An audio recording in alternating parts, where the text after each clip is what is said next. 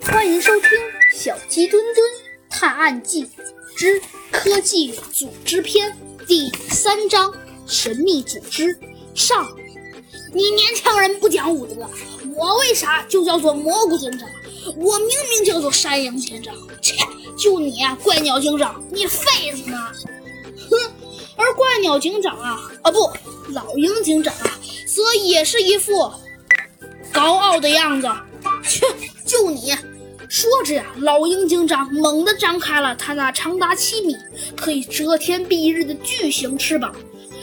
山羊警长啊，站的地方啊，顿时啊陷入了一片黑暗。哼，小山羊，你以为我是怎么当上大哥的？是靠我的身材和头脑。我的翅膀总长加起来十四米，老虎、狮子见了我也得退让三分。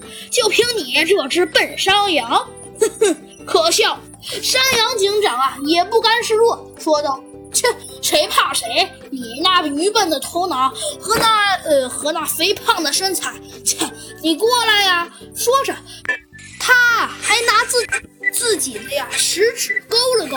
看到这一幕的小鸡墩墩呐和猴子警长，都露出了呀一副尴尬的表情。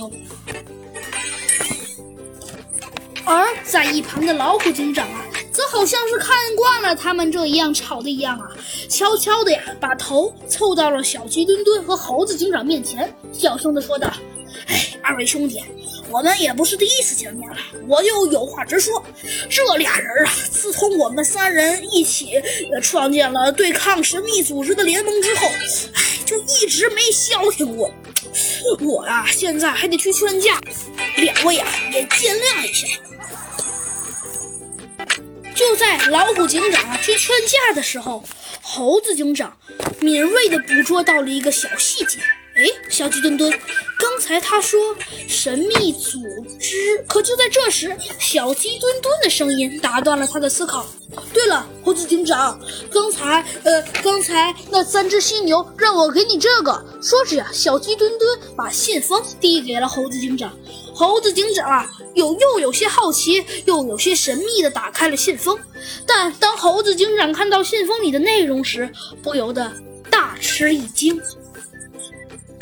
好了，这集故事我们就讲完了。到底信封里装了什么？下集告诉你。